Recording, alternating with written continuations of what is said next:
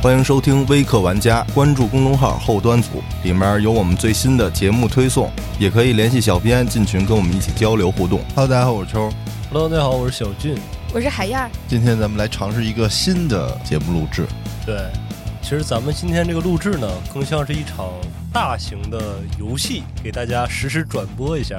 啊，而这个游戏呢，就叫做跑团儿。相信这个名词呢，大家可能都并不是很陌生，因为早几年就有。嗯，这个所谓的跑团儿呢，其实就是国外的桌游，然后汉化到中国之后，然后给它的一个名字叫跑团儿。最早呢，就是比较出名的，像什么《龙与地下城》啊，经典的 D N D 一个跑团儿。它 D N D 呢，指的就是玩家和 N P C 之间相互战斗的一个战斗团儿，咱们嗯俗称它为 D N D。然后咱们今天要玩的呢，是一个 C O C 的团儿，就是国外的桌游《克苏鲁的呼唤》这种克苏鲁克系的一个探案团儿，然后汉化过来就是 C O C。是不是汉化就是本地化？对，没错，嗯，什么是跑团呢？就相当于是一个没有剧本的大型剧本杀。在游戏开始之前呢，先让各位玩家车好自己的卡，就是做好自己的人物属性面板，包括什么姓名啊、属性啊、特征啊、擅长技能之类的。然后除了这些属性之外，也确定好自己的职业和随身携带的物品等等的这么一个人物数值卡吧，相当于。就是一个资料卡。对，有了这个资料卡之后呢，大家就可以开始 COC 或者 DND 的跑团了。嗯，在跑团游戏过程中呢，这个是高自由度的，你可以做任何你能想到的事情，都会引发一些意想不到的结果。这个我做出选择之后，肯定是是要根据我摇骰子来决定我的选择是否成功，是吗？呃，也不属于吧。比如说，你到了一个嘈杂的餐馆之后，嗯你可以使用你的聆听技能或者侦查技能来探索一些你表面看不到的线索。比如说，特别嘈杂的餐馆啊，嗯你进去发动聆听，你就可能在他们的对话之中听到一些对你有利的线索。啊如果你发动侦查的话，你可能会侦查周围人的什么相貌啊、年龄啊、体态特征，来判断他们是什么职业的人。那我发动病呢？呃，发动发病， 发病是吗？可以，就比如说现在是一个繁华的闹市区，咱们的秋太原选择说脱光之后开始裸奔， 这个就会造成一些不良影响，恐就可慌能导致造成恐慌，会被拘留也好，或者说会受到其他人的一个关注，然后从此之后对秋太原退避三舍，就会产生一些低 buff，抵触。对别人会对你有抵触心理，但同时呢，你可能会造成这个邪恶集团里面的 boss 对你放松警惕，他就可能认为你是个疯子之类的，哦，就这些结局都是意想不到的触发的。那这个潜行是什么意思呀？潜行，比如说现在咱们要调查一个邪恶工厂，你嗯明目张胆的走进去，那肯定是会被发现并抓捕，然后腿撩折的。 但如果你潜行进去成功的话，那就可能不被发现，就潜入进去来到处侦查了。那什么时候用骰子呀？呃，比如说现在你碰到了一伙人，他们要强行与你发生战斗，那这个时候你可以发挥你的闪避，然后摇骰子来躲避，或者说摇骰子去对他们进行攻击，或者摇骰子逃离。就是人物在做出攻击、逃跑、闪避这三种选择的时候，才需要用骰子来判定，是吗？呃，包括你发动这个侦查呀，或者潜行之类的。比如说秋哥，你现在创造这个人物探员不是侦查有三十点儿吗？嗯，然后，如果你发动侦查技能的话，你需要摇一个一到一百点数的骰子，只有摇到一到三十以内算你发动成功。嗯，那跟我之前接触的那也差不多。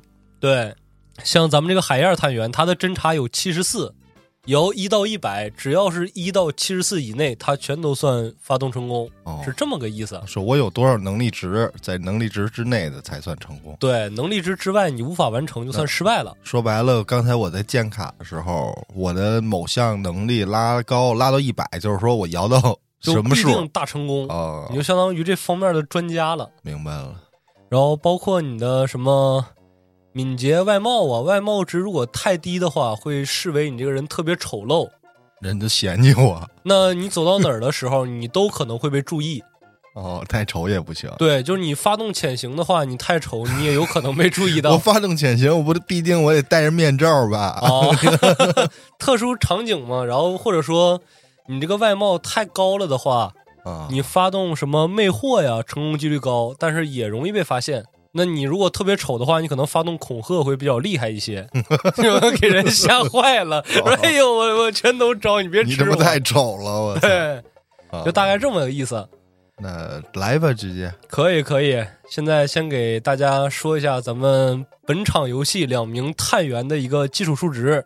首先呢，是我们的海燕儿探员，今年刚满十八岁，嗯性别女，然后力量比较薄弱，体型娇小，然后外貌一般，受教育水平低， 然后敏捷度极低，哦，我靠，意志非常不坚定，但智力颇高。这是一个拖拖累啊，这是一个废累赘物， 我觉得他这是真实的我，对，职业也非常的离奇，他的职业是一个动物训练师，哦属于宝可梦训练家那块儿的。然后紧接着咱们的这个邱探员，职业是黑帮老大，今年三十六岁， 力量强大，体质极好，体型中等，啊！然后敏捷度高，外貌是比较的俊俏，然后受教育水平一般，智力一般，意志一般。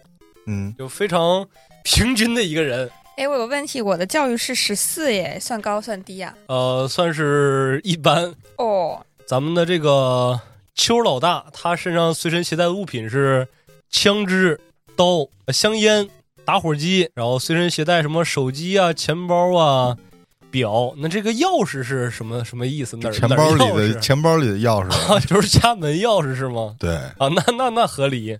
然后随身携带了五十人民币，嗯， OK，我看咱们的这个海燕儿探员随身携带的什么？随身携带的是哨子、鞭子、零食鞭子和绳子是配套出现。啊、绳子、玩具、手套、药、绷带，然后随身携带了二十人民币，有用了没怎么带，反正是带了一堆情趣物品。这刚才说的这些人物属性，嗯这不是我自己随便填的，啊，嗯，也是在刚才写卡的时候，，对，用骰子摇出来的。没错，都是符合咱们一个 COC 的正规车卡流程车出来的。啊，就说我没作弊啊，不对是我故意写的高。咱们这个属性还是非常正常的一个新手属性的一个车卡。啊，然后刚才说的这个职业，小俊刚才也发了我一表格，那职业有两百多个而且是咱们这个模组可以用的职业是二百多个，啊。就如果全算上的话，这个 COC 的职业是特别特别多的。哦，他就推荐人数是多少？这个呃，像咱们今天要打的这个模组，名字呢叫做硕鼠，嗯硕大的硕，老鼠的鼠。然后背景年代呢是在一九九二年中国的一个偏远山村里面，适合的人数是二到四名调查员儿。哦， OK，那闲言少叙，咱们导入一下本期的这个故事。在一九二二年的端午节前夕，调查员邱和海燕接到了市公安局的紧急传讯。在到达绿都市公安局后，刑警支队的李文亮警督很快的将调查员迎入办公室。各位顾问，目前有个棘手的案子需要你们帮助。李警督告诉调查员们一个追查已久的案子，在数年前，一个名为谢明涛的经济犯在本省流窜作案，造成了国家资产的流失，影响极其恶劣。由于其反侦查能力非常突出，乡镇县派出所多次抓捕失败。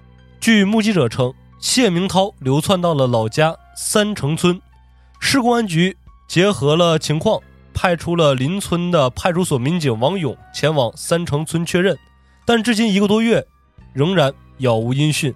由于警力不足，现在需要有一技之长且政治清白的你们前往当地确认民警王勇的状况，同时了解谢明涛是否躲藏在当地。假如无法抓捕，则及时报告，以便市公安局的进一步收网工作。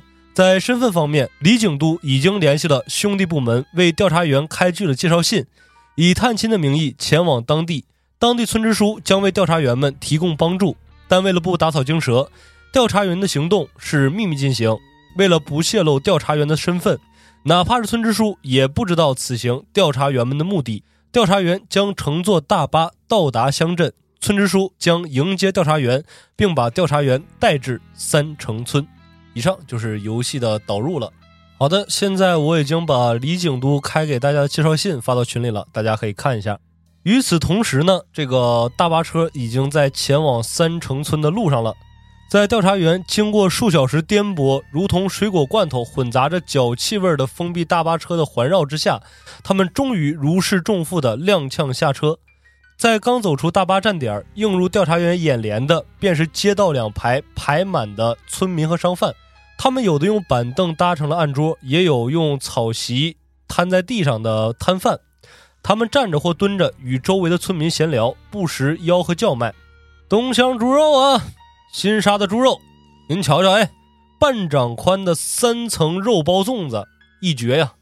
好了，现在各位就已经到达这个村口了，然后我们要干什么呀？就可以自由行动了。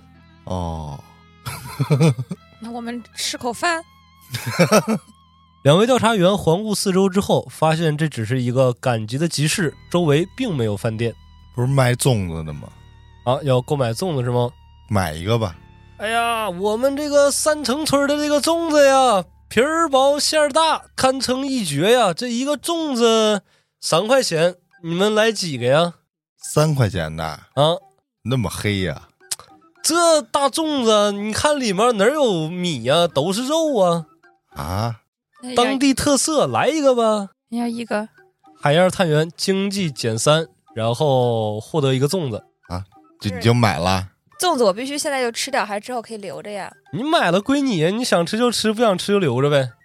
你这么着吆喝一定有它的道理，我先买了。嗯，可以，不是，那我们两个人行动是同步的吗？不是同步的，你们可以各干各的。哦，那你买完粽子，你就不想知道点什么吗？ 那我就跟着你走呗。你不是你跟着我走，干嘛我他妈什么都不知道，我刚来这 儿。那我们可以发动什么聆听技能，是不是？可以啊，那那有没有谁先谁后啊？这个回合没有顺序回合制的，就谁提出来要行动，就谁就可以行动了。哦，要发动聆听，就打开这个骰子一 d 一百，四十九、你的这个能力值多少？六十七，好的，发动聆听成功。调查员们呢，在熙攘的贩卖声中听到了一些信息。刘支书啊，你要的那个猪头，我给你留着呢，我们都给你包好了。此时呢，调查员发现了来迎接他们的村支书刘爱国。就说我不聆听，还不知道他在这儿，是啊，不知道啊，我还就不能看见了是吗？你们认识他吗？你们只有一封介绍信呢。那我们现在应该通过这个技能就知道刘爱国长什么样了。对，你们就找到刘爱国，你们就可以跟他互动来继续进行了。那我跟着他回家，你没跟他打招呼，没跟他沟通呢，我不跟他沟通啊，我怕暴露自 己。他不认识你们的也。我这都就是等到人少的时候再跟他沟通啊。行，那现在人已经熙熙攘攘的减少一些了。 他到家了吗？他从集市上还没跟你们碰头了，怎么回家呀？哦，他必须得跟我们碰了头儿 才他是他是来接你，多新鲜呢！哦，我更谨慎一点儿。哦那我们就等他到人少的地儿，然后跟他碰头。啊，那此时的刘爱国呢，买完猪头肉之后，还从四周边转悠边往大巴车的方向去眺望。我能魅惑他吗？你可以魅惑他呀！那我上来就对他发动魅我能惑。魅惑他，我百分之十五，啊，好，一滴一百，九十九，魅惑失败，干什么呢？啊，有没有点素质了？光天化日之下，不要脸！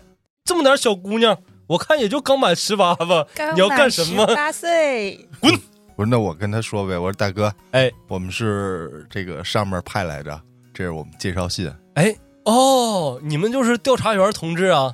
啊。哦，那那请问同志你怎么怎么称呼您？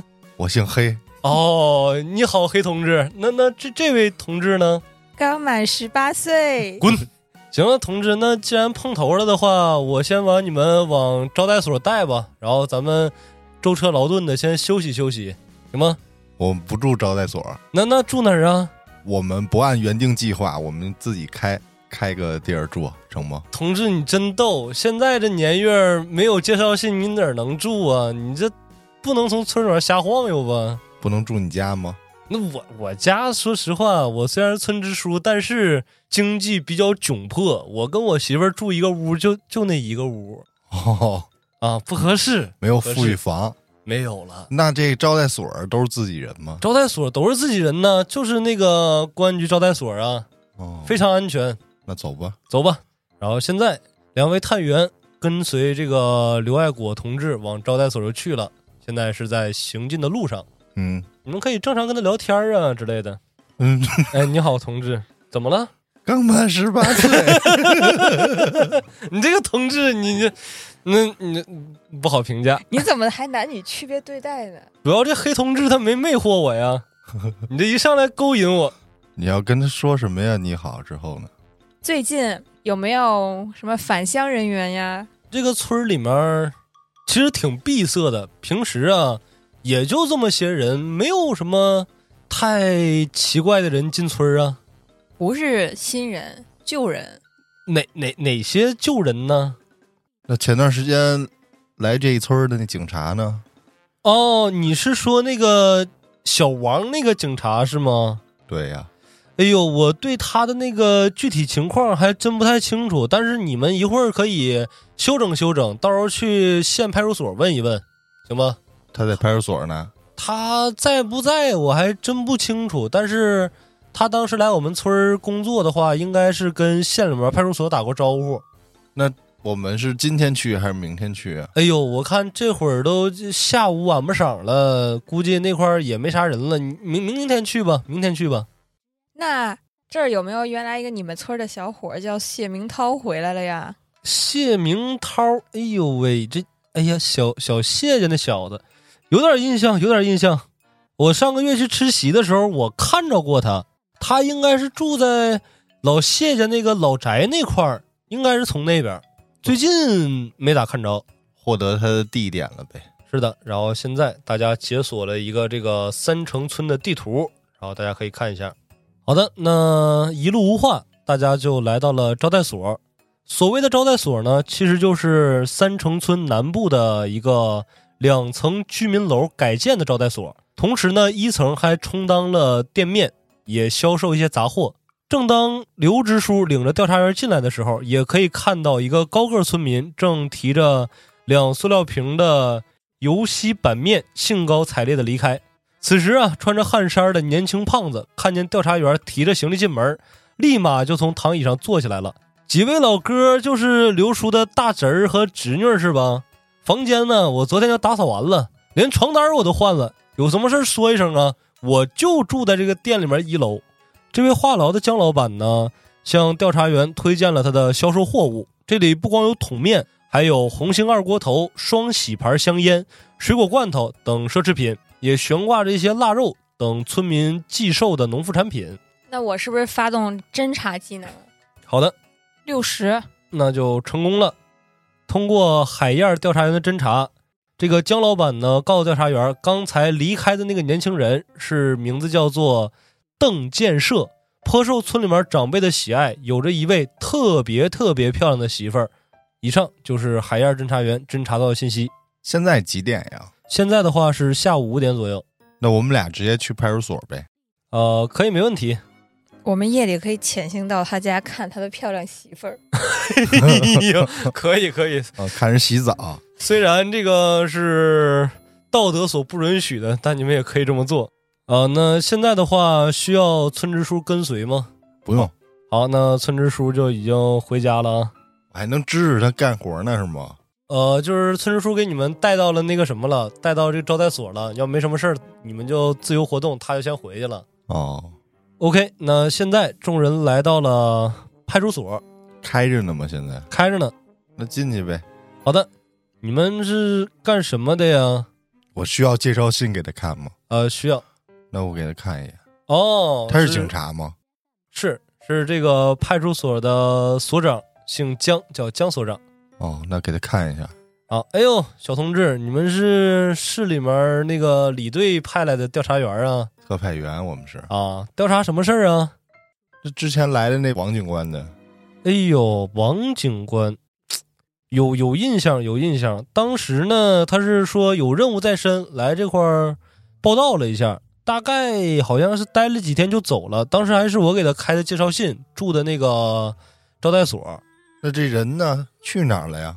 这人呢，他们来的时候，哎呦，这个小王来的时候，好像也是说这个任务保密级别挺高的，也没跟我说他是干啥来的呀。那都都来的时候都去哪儿了？哎呦，这这还真不太清楚。他就是来的时候给我这块儿报告了一声，然后就自己行动去了。你们找他干嘛呀？人没了呀，现在我们联系不上了。人没，他一直没回市里面是吗？对呀，哎呦，那那，哎呀，那这事儿还挺严重的。行了，那我这块儿也加派人手帮你们一块儿找一找吧。然后一有什么线索的话，我再第一时间通知你们。最后一次什么时候见着他的？哎呦，最后一次也得是小半个月之前了。干嘛呢？他当时说好像是调查一个什么逃犯，但具体的就不清楚了。我觉得这会儿我们得聆听一下这些警察说闲话，嗯，可以。聆听好，那一滴一白。骰子六十六，那我聆听六十七正好。好的，海燕调查员发动了聆听技能，隐约的听到旁边的民警在讨论着些什么。哎，你听说了吗？刚才有人报案说这个村支书失踪了啊？什么时候事儿啊？就刚才晚不晌那会儿啊，他媳妇儿过来说说今天下午他去接他侄儿啊，还是外甥啊，反正接完之后这人就一直找不见了。刚才过来说能不能帮着找找，嗨，那指不定是家里面来起了，出去吃饭去了呗，喝多点酒找不着也正常，看看吧。如果说明天还没回家的话，就出去找找呗。那他就是在我们去完招待所之后走的时候，他失踪了。嗯，早上把他带上，嗯爱民呐、你这爱国，爱爱国呀！哦，那我们就先回招待所呗。好的，现在两位调查员返回招待所。回去之后，我们找那老板问他那个王警官住的哪间房。哎呦，我想想啊，王警官，哎呦，我当时啊一眼就看出来他是个警察了。你说谁来村里面穿皮鞋，腰里面鼓鼓囊囊的，一看不是警察就是军人，咱小老百姓不敢多问呢。哎呀，一周之前住的哪间房？呃，应该是，哎，不对呀、我们招待所就一间房啊，他他他肯定就住楼上那间呢。就我们住这间是吗？对呀、那就是这个招待所老板最后一次见王警官是在一周前吗？呃，差不多吧，差不多。我最后一次见他，应该是一周之前了。走的时候没说什么吗？还真没说什么。当天早上就出门之后，晚上一直没回来。我看他好几天没回来，我估计应该是回去了。但你说呀，这么一个警官怎么走了不跟人打声招呼呢？我还给他留了好几天房呢。哦，去哪儿了也不知道。嗯，不知道，咱也不敢打听，咱也不敢问呢。那这样他也有物品遗留吧？物品没有啊，他当时就一个人来的，也没背包，也没拎行李，你走的时候也就那一身穿上就走了呀。那我们去房间里找找有没有物品遗留。行，那房间就从楼上呢，有什么事儿随时招呼我啊。你侦查多少？五十，那我侦查七十四，我侦查好的，五。好的，成功。正当海燕警官把行李放在柜子上的时候，南方特有的半个巴掌大的飞天蟑螂伴随着一只老鼠从你们脚边夺路而逃。很显然呢，村支书已经努力为你们做到了他能做到最好的住宿条件，但是实在也算不上舒适。海燕调查员呢，仔细的环顾四周，发现墙角虫生虫，凤生凤，老鼠的儿子会打洞， 墙角有个老鼠洞。床铺在枕头下面有一包干瘪的红梅香烟盒，上面已经被虫子蛀得坑坑洼洼的了。电扇总觉得电扇游走在报废的边缘，不时还能透过铁壳看到里面的火花。没了。没了，我是不是可以和老鼠沟通啊？我是动物训练师哎。你是宝可梦训练师，你也不能跟老鼠沟通啊。不是有一个精神分析还是什么同理心？我记得可以跟动物沟通。嗯，精神分析你是分析人的精神，你分析动物精神你也沟通不出来东西 啊。这房间没有什么线索，对，刚才这些线索都是你们观察到的。嗯，没有什么有用的线索呀。嗯，我们需要强制睡觉什么的。是的，现在已经到夜晚了，如果不睡觉的话，就会给大家掉这个精神值了。哦，那睡觉吧。好的，在这我种们俩睡一屋啊？对两张床 嘛，大沙园嘛，哦，有点不方便。我不是要嗯主要这块儿就只有一个屋嘛。哦，我不是要潜潜行去人家看人家媳妇儿吗？掉掉掉散值啊！对哎哦，说不定他老婆让我们狂掉散值。呃有可能。 狂掉健康，第二天海燕警官作腮了。 呃，在此处过夜呢，多少会有些令人心悸。这一晚，这个秋调查员睡得还是比较不错的，但是海燕调查员在梦中呢，总会感觉到有如水滴滴答的声音在自己的耳膜或脑海中回荡，并且在梦中被梦魇惊醒。醒的时候看到有蟑螂等昆虫从他的身边逃窜离开，然后海燕警官掉三点的散值。三十三减三，我变成三 十了。是的，那你的理智现在就是三十了。你的理智如果低到一定程度，你会做一些很奇怪的事情。但是现在天亮了，我们用吃饭吗？呃，不用就默认早中晚就能招待所吃的。哦，那你买那粽子没用了。哦，那我们是不是现在可以去地图上的其他地方？可以啊，那我们先找村支书去吧，行，去他家看看。好的。现在各位来到了这个刘爱国刘支书的住处，一进到房间里面啊，调查员就看到了刘支书的屋子里面极其简单，除了床呢，就只有一个大大的木质书柜，上面已经塞满了各种各样的书籍，一整套的马克思主义基本原理被蒙上了书皮儿，放在床头，桌面上零星的散落着搪瓷杯、钢笔、相框等一系列物品。还是得侦查？嗯，那来侦查，十九，海燕儿侦查员呢，在桌子上发现了一张合影，这是一张已经泛黄的合影，佩戴着红象章的刘爱国，正揉着一名瘦而高挑的斯文眼镜青年的头发，笑得极其灿烂。这照片是村支书吗？对，是村支书和一个非常瘦、非常高挑的斯文眼镜男的合影。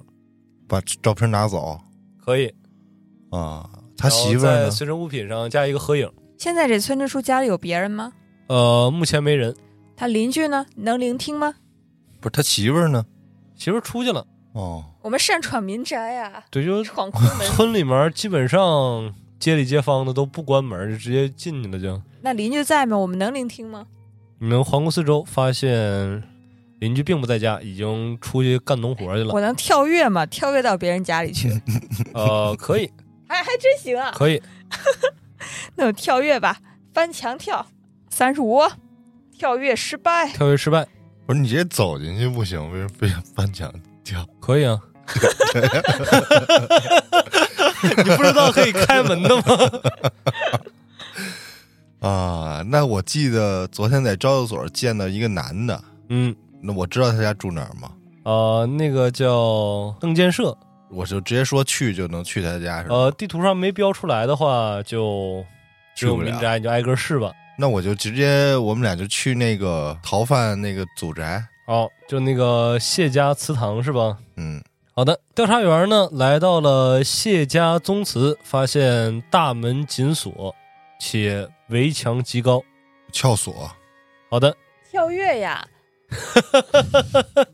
围墙极高怎么跳啊？你你有撬锁的工具吗？我有撬锁的能力值，是锁匠这个能力值吗？对，是吧？是我没有，一 d 一百是吧？对三十五，我是四十加一，哦，四十一，那成功了，打开了谢家宗祠的大门。现在给大家公布一下谢家宗祠的这个地图。嗯，我靠，他家还有宗祠，还有地图呢，对啊，宗祠比较大嘛。那就发动侦查吧。好的，哎，现在这个谢家宗祠有人吗？ 不是？那我们现在在哪儿啊？你们现在就在这个大谢门家宗祠大门啊，刚一进门，那我们直接进去应该是我们这个发动侦查是所有这些房都侦查了，还是怎么着？不啊，你们现在从哪儿就侦查哪儿啊就？侦查大门啊？对啊，这是不是有病啊吗？现在这屋里有人吗？有人为什么要从外面锁门呢？哦，他相当于反锁上啊。往里走，哦，侦查里面，侦查哪儿呢？拱桌，好的，那谁来侦查？他侦查第一个一 d 一百。三十八，好的，供桌上摆放着一个裂开的神像，或许是由于游神途中的磕碰，这个神像名叫刘玄仙君。这个刘玄仙君的神像呢，有些许裂痕，这刘玄仙君是他们信的神是吗？对，属于当地的一种信仰。哦，那侦查侧房左边的侦查侧房一的一百，四十六、侧房就是普通的侧房，右边的五十九、侧房就是普通的侧房。天井，七十一，透过阳光，站在水井的边缘，可以看到水底有一串手铐。它是一个水井对啊，哦，我们能跳到水井里再跳出来吗？ 你不能为捞出为什么呀捞起来吗为什么要跳也得跳出 来呢？因为我没有捞或者游泳这个技能啊。但这个井不深呢。哦，那就捞。好的，那现在海燕儿探员在你的物品栏上增加一个物品，叫手铐。我们俩任意一个人发动这个侦查，侦查出来的东西都是一样的，是吧？对，那我们要是一直都没有骰比他大呢，就是一直侦查失败呗，嗯你什么都获得不着呗就，只能走了。而且同样地点可以反复侦查啊。那我就一直甩骰子，直到甩够为止。那反复侦查是会出现不同的调查结果吗？呃，是的，就比如说这个屋子，你第一遍侦查发现了一些东西，然后第二遍侦查又发现了一些东西，啊，那我他妈直接直接侦查三遍呗，每个地儿，可以啊。那我们这回宾馆再侦查不一是遍。 bug 吗？ 不啊，就是有很多东西等待你的发现，嗯那侦查最多能多少遍呢？无数遍 你可以侦查查 到侦 侦查不出查东西来，死死在这儿，侦查了 对，那接着侦查吧，来来来，侦查哪儿？侦查井吧，还是行，五十九。呃，警钟没有其他异样了。那这样你已经就是没有过一次就不会再有了。那我觉得这个时候我们应该还是去找到这个村支书啊。那我们再侦查一下这个其他房间吧，就刚刚没东西的地方。我觉得应该不会有东西了。祠堂里能有什么东西呢？你们可以试吗？都可以。有点浪费时间。我要去村委会。没事，你要想侦查，你可以不 去，你能侦查，那 行，我要在这侦查。 你就留在侦查吧。 然后他去了村委会， 啊，我们分开了。对啊， 那那你你怎么办呀你？DM 跟着谁啊呀、你摇个骰子，我就告诉你侦查结果，然后他去居委会那儿调查什么，我就告诉他调查什么呗。村委会？哎呀，九十八侦查失败，你看，你这失败了吧？那我再然来后一你去次。居委会那儿怎么了？居委会有什么？你得算告了，诉你我先让他侦查完吧。啊，你侦查吧，你不死心呗，就是四，那我还可以侦查侦查到哪儿侧啊？屋。好，侧屋的房梁上有一个纸条，哦，调查员发现了一盒红梅香烟，上面用圆珠笔极其用力的写着“下面”，甚至把烟盒写漏了。哦，这个我要写上我拥有了吗？啊、写上吧，拥有了一个烟盒，又要到饭了，兄弟 们。 你这是到处捡破烂儿的探员，你那我还侦查吗？还侦查呀嗯，侦查哪儿啊？侦查另外一个，哎，五十九，另外一个侧房，嗯，侧房没有异样发生的，两个侧房都没有了是吧？啊，我看还有哪儿啊？台阶、供桌、天井，天井，你不刚才调查完井了吗？那个供桌吧，哎，有了，呃台阶吧，来台阶，来打骰子， 你别二来十一，二十一，台阶没有任何异样，那再来一个大门，三十五，大门没有任何异 样。那没有了，走，你供桌不再侦查？很弱。智。刚才说调查供桌，然后调查台阶，调查大门走 了。哎，供桌， 供桌，十八，供桌，嗯，供桌的桌脚下有一个塑料打火机，还有一个燃尽的烟屁股，都拿获走得呗。打火机和烟屁股。 那我再调查一遍供桌，你快滚吧， 别调 查了，没有了，没有，我告诉你没有了八，十五，你看天意都不让没有我调了，查，没有了。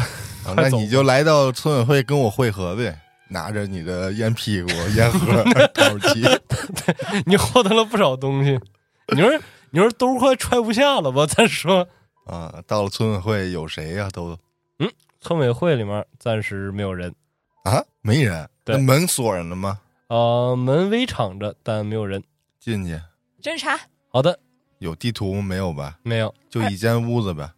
二十二，好的，在这个村委会的布告栏上呢，写着“台神与波龙”。这个波士顿龙虾吗？呃，给解释一下啊，台神呢，就是指在节日中每家出一名男丁作为台神的立功，然后波龙呢，就是各个年龄段的男子，然后在长龙周围环绕，就可以理解成为舞龙之类的。啊，这这是写的哪儿的东西？啊就是这个村委会的布告栏儿上面，是要有什么活动吗？呃，是的，村里面要举行的这个抬神和拨龙仪式什么时候举行？没写，那我还能再侦查吗？可以啊。 那我再侦查，九十五侦查不了了，那我再 侦查，哎呦，我的 二十天！一可以侦查。好的，然后大家发现这个抬神的名单中呢，有着谢明涛的名字，就是他可能准备参加或者已经参加过了，对，他是报名也被选上了。你再侦查。再侦查，六十呃，游神的路线呢，由谢家宗祠开始，直至刘玄仙君庙完成，嗯，随后环村一周，然后迎接这个神明回到宋家祠堂。他们这仙君像不都给砸了吗？他是仙君像年久失修，它裂了没砸。什么时候说他砸了？说这供桌上有个仙君像，上面坏了，哦，有点裂痕了，没说砸了，还能瞎说侦查吗？不能了。就没了呗。对的，走吧，那现在几点了？就还是说我们到一定时候你会告诉我们几点？哎，随着及时的到来，千响鞭炮打碎了三城村的平静。两名壮硕的年轻人抬着一面巨大的鼓，发出了沉闷的敲击声，并且喊道：“仙君出游，诸公回避。”紧跟着，两名年轻的小辈高举“肃静”“回避”两扇大牌儿，在开道队伍前行数百米后，巡游队伍开始启程。在巡游的村民们都头戴面具，大步流星的摆着戏服向前。边上的村民也套头，手执游龙长柄，互相舞动。一面半米见方的长牌上，用红色朱砂笔写着仙君名讳，叫刘玄仙君。巡游队之后的数公里是十四名肩扛抬轿的力夫，他们喊着口号，夸张的向前跑着，边上几个中年村民随时准备用手接着，以防抬轿侧翻导致神像倒地。而路周围呢也排满了村民。这个活动将持续数个小时，在经过各家各户门口的时候，村民都会点燃鞭炮。现在调查员们已经遇到了这个游行的队伍了。赶紧聆听啊！哎人多就听啊，听闲话。嗯，三十，由于此时游行队伍太过嘈杂，什么都没有听到。我不能继续听了，嗯，再听。十，此时游行的队伍太过嘈杂，什么都没有听到。你在听吗？跳跃，我跳起 来看。五十没跳成功，哎呦，我的天爷呀！哎，刚才那个游行路线是从哪儿开始到哪儿呃，从谢家宗祠开始，然后哦先到那个刘玄仙君庙，然后再围村一周，回到谢家祠堂哎。我们能侦查看看这里面到底逃犯在不在队伍里吗？不用这么麻烦，大家都戴着面具，你直接问就行。 哦，就不在呗，他就会告诉你，大家都戴着面具，不知道。我问谁呀、抓一个村民问，抓过来一个村民说，干嘛呀？干嘛？谁呀？你别别别别别别碰碰我！别碰我！我想找一个人，是不是这个人叫小谢？没病吧？啊，我们村儿就仨姓，要么姓刘，要么姓谢，要么姓邓，都是小谢。我是小谢，找我干嘛？谢明涛，邢涛儿之前抽签儿是游神的人员呢，那你找他干嘛呀？我爱他，你爱他，他一米五，一脸麻子，你爱他，你爱他，毕竟我那的体格只有三，我也不能嫌弃人家。那那那你属实是挺狠。那你爱他有啥用啊？游神呢，都戴着面具呢，你干嘛呀？哪儿找去啊？完事儿再说吧。哦，村民离开了， 哦，那我们到他结尾的地方去蹲他，不知道多久呢，他也不一定会回来呀。嗯我觉得还是去那个祠堂吧，那个那个那个呃君庙。啊，去那个仙君庙是吧？嗯，好的，那两位调查员来到了刘玄仙君庙。开着门呢吗？呃，开着门呢，刘玄仙君庙呢面积不大，穿过一个三进的小院儿就可以看见大堂了。上方供奉着泥塑的雕像，雕像身披褐红色的衣袍，头戴柳冠，低垂的头似乎在思考什么。而他旁边有一个戴着眼镜的斯文男子，正在捐血着什么东西。我们不是照片里也有一个斯文男子吗？嗯，对，那这个人跟照片里一样吗？呃，这个人呢，需要你们侦查一下。那就侦查，八十二没成功。再侦查，数值有什么用呢？我只要一直骰着骰到成功不就完了吗？干嘛呢？贼眉鼠眼的盯着我看什么看？看你长得白白净净，有点帅。有什么事儿吗？呃，就是说我侦查多了，他会起疑。对啊，你就光盯着人瞅，人家肯定膈应啊。那那他几次不一算定失败呢？这个每个 NPC 啊，它的这个属性值都不一样，哦，而且就是每个人有自己的特性，我会根据大家这个次数来评判的。哦，那你再侦查的吧，肯定行。不是你把你那照片掏出来看看呀、是啊，那为什么他让我侦查呢？他是不是让我侦查？你们问这个人长得和照片里面一不一样，你们不得侦查吗？嗯哦，你们侦查掏下照片不是直把照片拿出来了吗？侦查三十五，好的，仔细的对比了一下，发现这个照片上的人呢，和此时眼前的男子长得百分之八十的相似，只不过眼前的男子比照片中老了很多。就是他呗。眼前的男子看到了两位调查员进入，走了过来，并询问：“怎么了，诸位？求财还是祈福啊？”你是谁呀、问问他。啊，我是村里面的医生，平时呢也负责打理一下这个刘玄仙君庙。我的名字呢叫张建英。张建英，嗯，你们村儿不就三个姓儿吗？呃，是啊，我跟咱们村支书一样，当时是上山下乡过来的知青，然后就留在这儿了，建设一下这个偏远的山村村支书呢？失踪了，人呢？你见过吗？啊。他失踪了吗？什么时候的事儿啊？昨天，我不太清楚，我俩有一段时间没见了。那我掏出照片给他看，哎，这不是我们两个年轻时候照片吗？怎么从你那儿啊？那你跟村支书是什么关系啊？我们两个是同一批来到这儿的插队的知青啊。当时支书被分配到了村委会，我被分配到了这个卫生所。那我能聆听吗？他会低语吗？自言自语吗？一个人站在你俩面前，跟你俩一边说着话一边低语。 你你你离谱也要离谱的有点有点谱多感少？觉这个村子里面里面的人散值都不太高的样子，让我想到了那个羊头恶魔低语。就给那暂时就不跟他说了，先去侦查那个神像呗。行，那我们再回到那个谢家宗祠。不是不是，这刘刘刘啊，留留这个再侦查，侦查来六十二侦查，庙里的刘玄仙君像和谢家宗祠的制式几乎是一模一样，只不过较为完整，没有出现皲裂的痕迹。在侦查，九十六侦查失败，在侦查，三十三成功了。庙里的刘玄仙君像和谢家宗祠的几乎一模一样，没有什么区别，只不过是较为完整，没有出现皲裂的痕迹。此时，张建英走过来，怎么了，各位？你们对这个神像是很感兴趣吗？问他认不认识王警官，见没见过？王警官，王警官是谁呀、我不太清楚啊。王警官你都不知道，你们村儿有多少人呀？王警官那些日子来你们村儿调查，你不知道？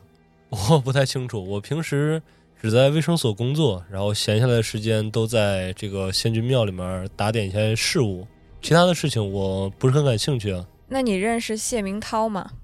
呃，如果你们是要找谢明涛的话，我感觉这个人应该是不太好找，哎，为什么呢？因为平时我在村子里面不怎么能见到他，他是一个非常行踪诡谲的一个人。知道他住哪儿吗？他的话应该就住在谢家那一片吧。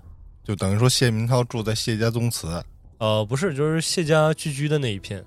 哦我恐吓他，我是五十五，五十九，失败，失败，他有什么反应吗？没什么反应。我但在是此时，这个张建英说话了：“诸位，如果没什么事儿的话，这个仙君庙是一个比较神圣的地方，各位还是请走吧。行，” 你这你这难怪恐吓是人家说安慰，行，好说话不，那我再最后再侦查一下这个整个这个仙君庙，哦，好的可以吧？嗯发动一下。十九，仙君庙整体的氛围与村里面显得格格不入，整个仙君庙没有热闹的气氛，只是显得非常冷清、肃穆且庄严。庙中只有张建英一个人负责打理庙中的各种事务。那张建英他就住这儿是吗？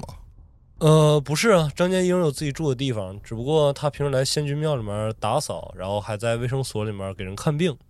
哦，那我们现在还有时间可以行动吗？此时时间已经到了下午四点左右了，大家还可以行动一下。那我们去卫生所。好的，那就众人来到了卫生所。得益于乡村的建设，在绿都市的拨款之下，现在三村卫生所虽然麻雀小，但五脏俱全。得益于医生的专业训练，使用过的针头废材也被专门的放在了医用垃圾桶里面。这里除了医师居住的房间以外，两间病房基本都可以安置本村的伤患。在这里，从拔牙工具到常见的点滴感冒药、脱臼等外科都可以得到妥善的处理，而科班出身的张建英也能够及时判断出病患的严重程度，以及时不时还会有邻村的村民来到此处看病。就在调查员进屋的时候，可以看到之前在杂货铺买酒的青年邓建设正提溜着两串粽子，试图送给张建英医生。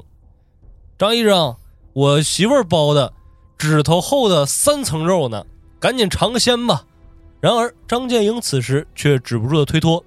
邓建设一把把粽子塞到了医生身边皮肤裹满绷带的男子身上，大咧咧的离开了。调查调查，调查什么？侦查这个绷带的人是谁？嗯，二十二，这是一个默默给张建英打着下手的哑巴助手。我能聆听吗？我感觉人多就有人说闲话，人不多呀，就一个医生和一个哑巴呀。那我聆听能聆听到东西吗？哑巴跟谁说 话呀？他为什么叫哑巴？是因为他不会说话呀。那我接着侦查。七，看到调查员来，张建英把粽子转送给了你们，并解释着自己肠胃不好，不能吃这种难消化的东西。那调查员是否接受？给给秋吧，我这有已经有一个了。我不要，我给那哑巴啊，好的，大家拒绝接收这个粽子。拒绝，是不是就不会触发支线了？嗯，不知道，反正你大家还现在你还已经啊接？受吧？不行，已经拒绝完了。那我接着侦查吧。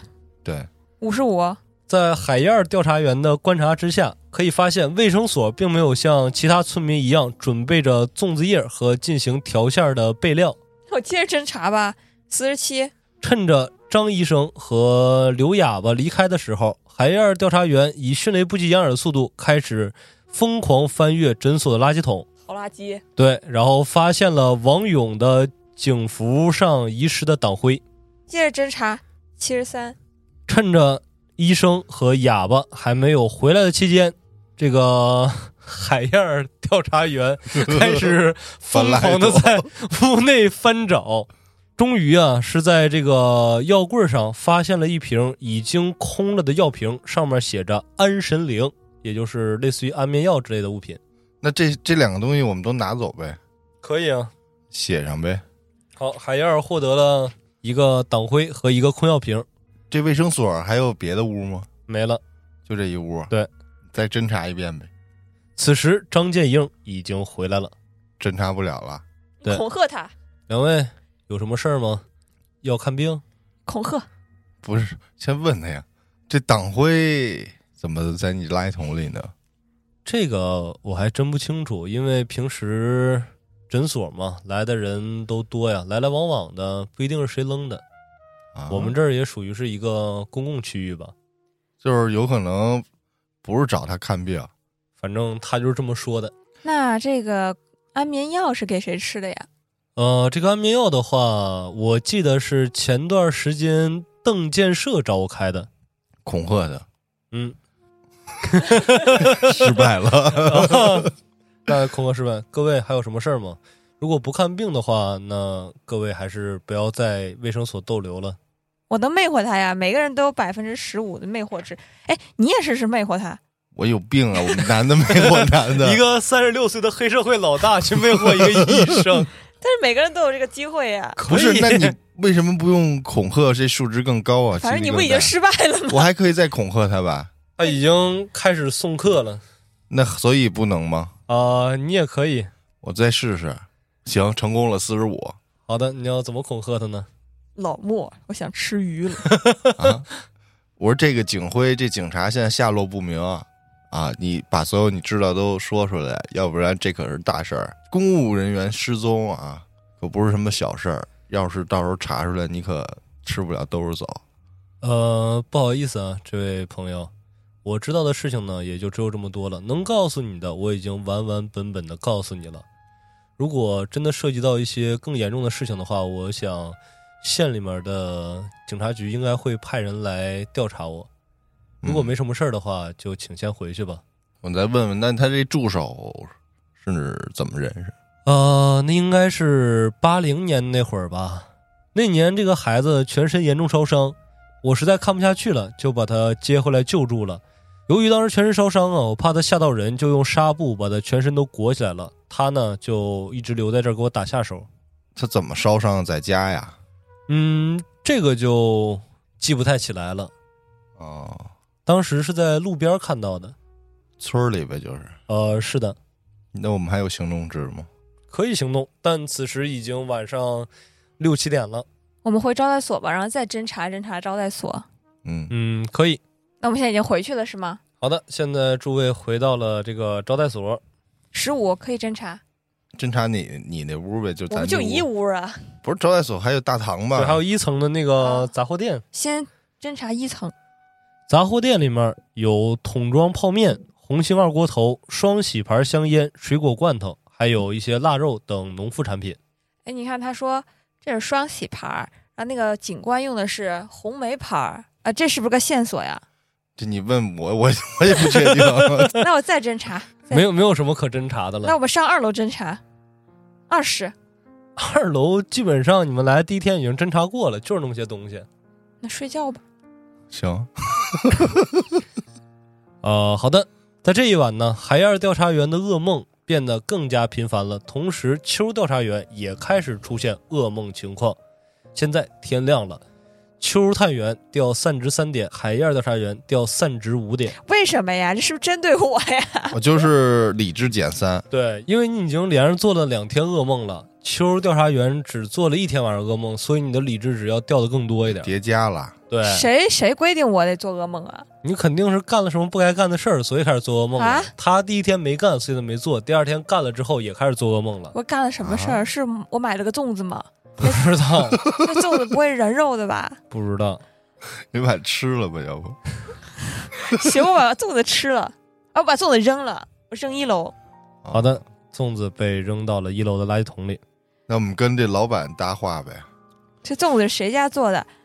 有意义吗？这个问题这这粽子是我们村儿的特产呢，谁家做的都一样啊。还有你，你跟人家买的，你不知道是谁卖，你来问谁我来卖的？我了，都忘了谁卖的。你这你不村民神嘛，经病吗？纯纯的跟他打听一下这个卫生所这个张医生，啊，张医生啊，张医生好人呢。当时插队来到我们这儿，就一直留下来帮我们这儿建设了，人一直挺好的。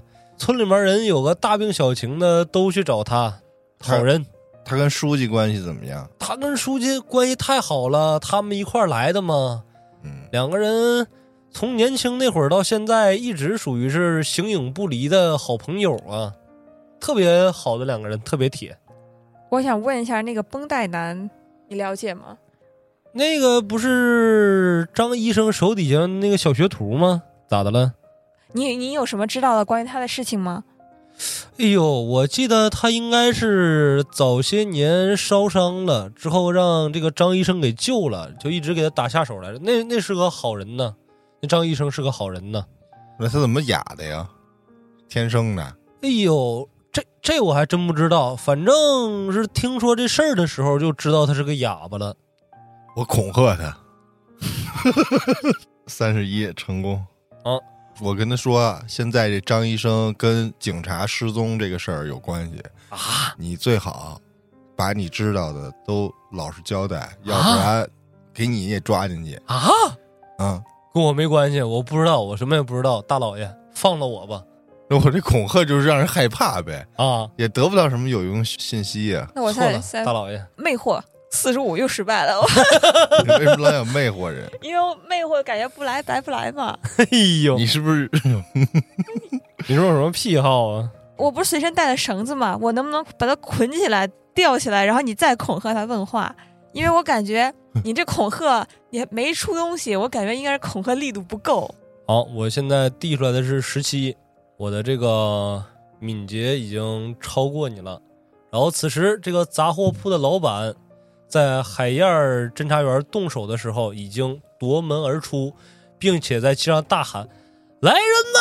来人呐！杀人了！绑架了！快来人呐！”失败了呗。对，并且现在这个杂货店老板开始在街上疯狂的呐喊那我制止他呀，说服他。：“来人呐！来人呐！我我说服他，我可以以可以闪，啊，哈哈我有这技能。好，妈的，老叫什么呀？你说服是多少？四十，八十九，失败了是吧？对，好，那此时这个街道上人越来越多了，开始那我们跑呗，可以。跑到派出所去。好的，趁着人还没有聚齐的时候，两位探员跑到了派出所，谁在呢？民警在呢。那我接着侦查。啊，十，你发现派出所里面和前几日对比，这个所长并没有在派出所里，现在现在一个人都没有。有值班的民警，但是所长不在。那我聆听。第一下，四十三，民警没有说话。你不能直接告诉我吗？ 不能，那你就没直接问呢，你直接上来就要聆听。那恐吓这民警，我我散值已经要掉光了。不是不是，问问他所长去哪儿了？啊，所长啊，前几天所长说带队去寻找一下王警官，然后就一直没来，一直没来还是没回来呀？他一有联系直吗？没回来派出所。我靠，我觉得咱们现在看看，就是地图上咱们所有的地儿是不是都去过了？不是，还有一个什么邓家居民村儿吧？好的，来到了邓家村的居民区，它是房子还是怎么着啊？一个聚居的村落呗，属于。啊，然后，当调查员来到这个邓家村聚集区的时候，可以看到三五个村民正相互堵着道路，隐约的开始产生了一些肢体冲突。姓邓的，你们长本事了，居然敢管我们谢家的人，姓谢的，要点脸吗？大晚上翻人家小媳妇窗户，你还是个人了？伴随着两方的激烈争吵，已经有人举起了手中的扁担和锄头。哎哎哎哎，等会儿，等会儿，等会儿，谢舅，哎，呃邓叔，邓叔，有什么事儿不能坐下来谈呢？来来来，放下，放下，放下，别让外人看笑话呀！正当冲突即将爆发的时候，江老板火急火燎地劝着两方人，死死地攥住了领头人手里的镰刀。在双方互放狠话之后，双方人忌惮地看了眼江老板，然后骂骂咧咧地走了。聆听吧，应该有闲言碎语。七十九，没成功。来人呐！刚才就是他们两个绑的我，快回来，快回来！哼哼， 那我们侦查吧。我们不是被围了吗？呃，人现在正往你们这儿聚呢，请尽快选择你们的行动方向。呃，咱们跑吧。为什么呀？别跑那啊！先侦查吧。我侦查六十一，可以侦查。侦查，嗯你们发现了貌似是邓建设的住所，以及邓家村的住宅区，并且邓家村住宅区家家户户都挂着做粽子需要的原材料。我觉得是不是那个那叫邓什么喝了安眠药之后他睡着了，然后他老婆就跟人搞破鞋，他早上起来才知道。现在，这个村民们已经把你们围在中间了，就是他们两个，我好吃好喝好招待，问我什么我还告什么，一上来就拿绳子要捆我。快快快，说服他们！误会啊！误会，误会，为什么拿家伙事儿我发动说服技能啊？失败了，乡亲们，干他们！ 我再说服众人一拥而上，就非得打吗？就马上就要揍着你们了。那我有什么办法呢？我想想，我们跑吧，我们去别的地儿吧。发现你们来到村之后，该调查的是一样没查出来头绪，然后 挨顿胖揍我接着说服他们。啊！好，哎，成了，啊二二十。 成了，你来说服吧。那人那人有点智商有点问题啊！啊。那个他这么做呢，也是考验你。你让一个傻子来考 验我，那我他 妈不傻呀，哎呀我看着呢，看你的表现呀。你啊这考验出来什么东西了这吗？村里发生多大事儿啊！那考考验出来了吗？我得确定你是不是自己人呀。那那那我我我现在算是自己人吗？经过一系列的考验，啊，哦你现在是自己人了，我我是自己人了，你就是协警了。以后，哎，我我有编制了协警也是警，啊！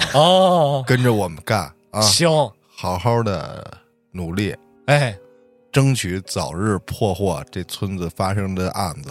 哦，到时候你这个杂货店啊，蓬荜生辉，哎呦，这招待所就盖到三层四层都不在话哎呦，下。这这这用用用不用不了这么好都，行，三三层三层就够。把人散了吧。哎，好了，乡亲们，撤吧撤吧，都都误会，你没看着吗？我我有编制了，等着吧，过两天我就摆桌席，大家都来啊，都来啊，这误会解除哈。啊！我先给您打听打听，这个姜老板说你们这个杂货铺这烟不是都是双喜吗？啊，对呀、这红梅是你这儿卖的吗？哎呦，我我们这儿从来没进过红梅啊！你要喜欢的话，我我想方设法我给你淘弄两条呢。那之前那王警官是不是就抽的红梅啊？哎，哎呦，我好像是因为我打扫的房间的时候，我看他还剩了半盒红梅，我没敢动，我给他留着呢。是应该是应该是那你说你能倒腾来，你从哪儿倒腾来呀？我，哎呀，我能从哪儿倒？我从市里面给你们买了送过来呗，两个特派员。真乖，那刚才这个村民们起争执时候，看他们都挺给你面子的，啊嗨，你看，你看啊，特派员，你看这村里面，要不然姓谢，要不然姓邓，还有江家，基本上就我们三家呗。那邻里邻居的还真能打头破血流啊，就尽可能的车和呗，那他们这个到底在争什么事儿啊？什么都争。就刚刚今天那个事儿，今天东家长了，明天西家短了。你看特派员，你们来了之后也从那儿听了半天了，我看你们站着没个道理，就一点鸡毛蒜皮的事儿就能吵吵起来，两边儿都不太好不是就得扒人家窗户？啊。扒人家窗户那个谁，小邓邓建设的媳妇儿嘛，长得漂亮，就村里面总有人想偷看人家。你说这人是不是臭不要脸？你怎么能偷看人家大媳妇儿呢？啊，人家都有主了，你这哎呀，什么人呢？是具体谁偷看的？具体还真不太清楚。我我也是刚过来呀，我就赶紧劝一劝吧。都是亲戚，街里街坊，你往上数都是一家的。你可以带我们去他们家吗？谁们家呀？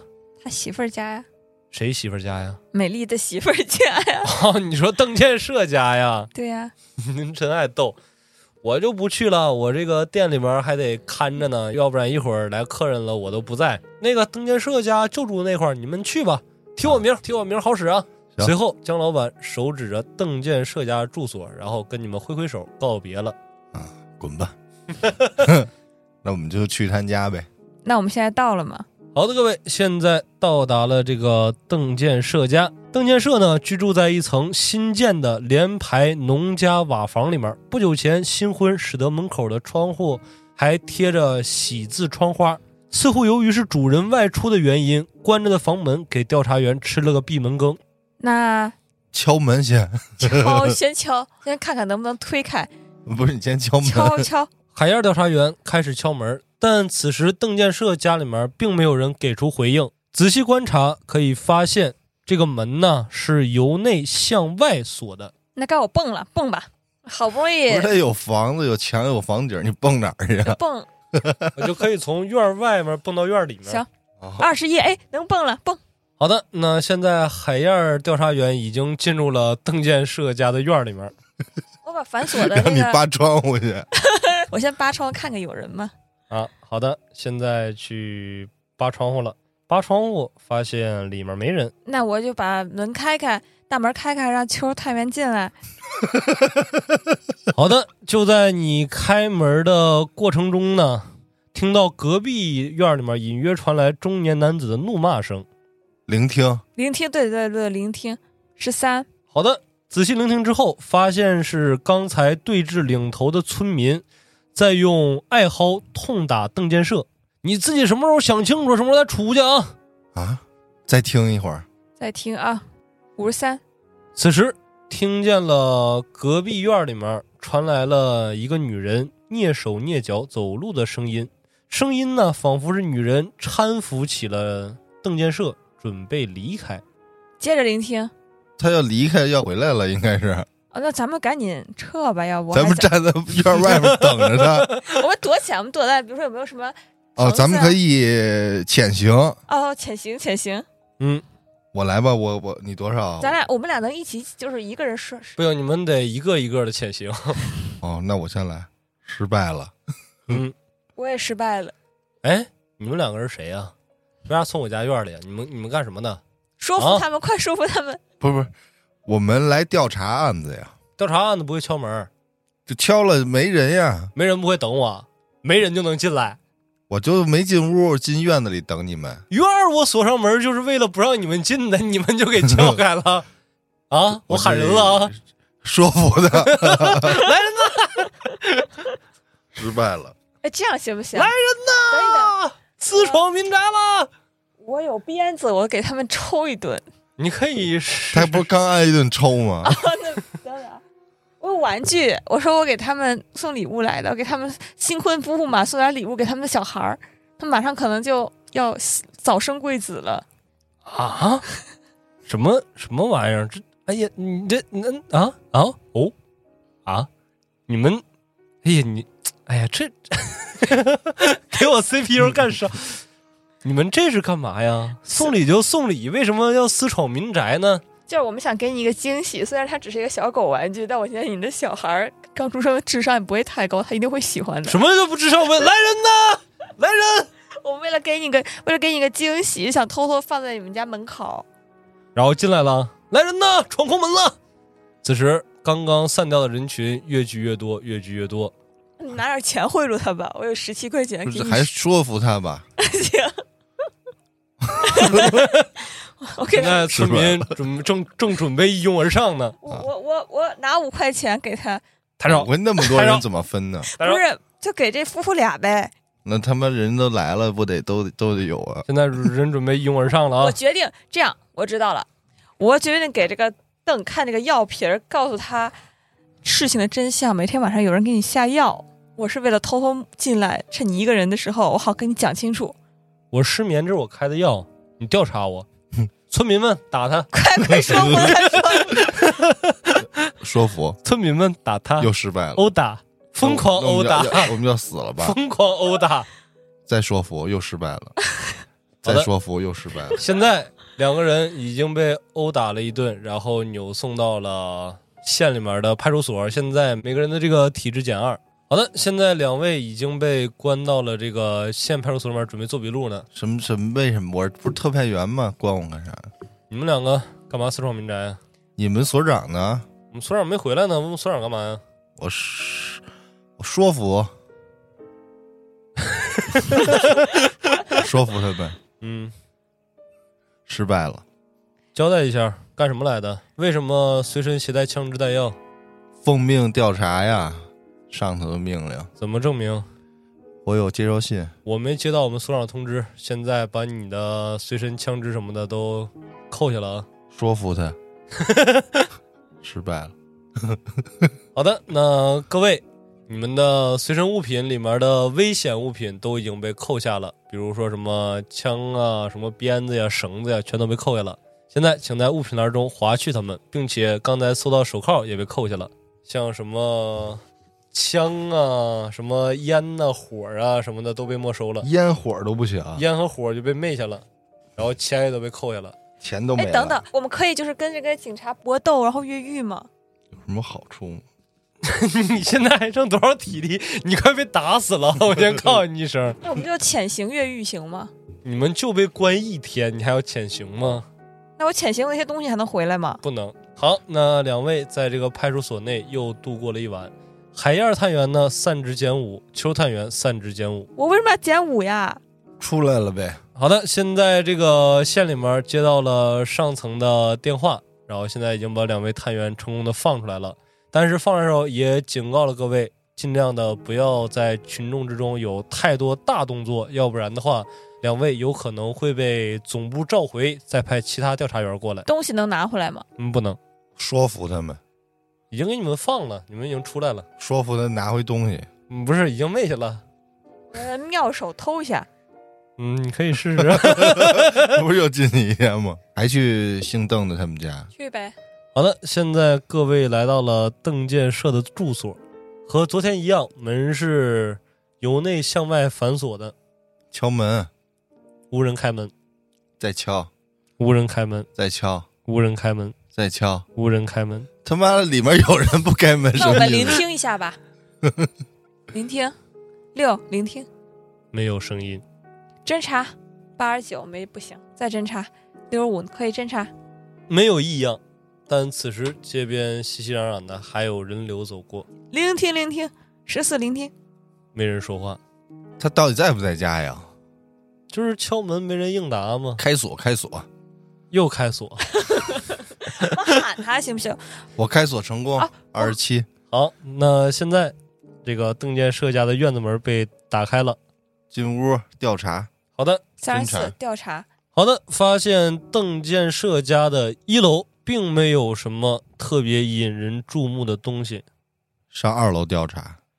好的，来到了二楼，二楼呢，房门是紧锁着的，开锁成功，好，随着二层的房门被邱探员打开的同时，砰的一声，邱探员现在中枪倒地，扣五点儿的体力，奶奶的！并且此时你们发现了瑟缩在角落里怀抱着鸟铳的逃犯谢明涛。哎呀，要是有手铐就可以抓住他了。我看我还有什么啊？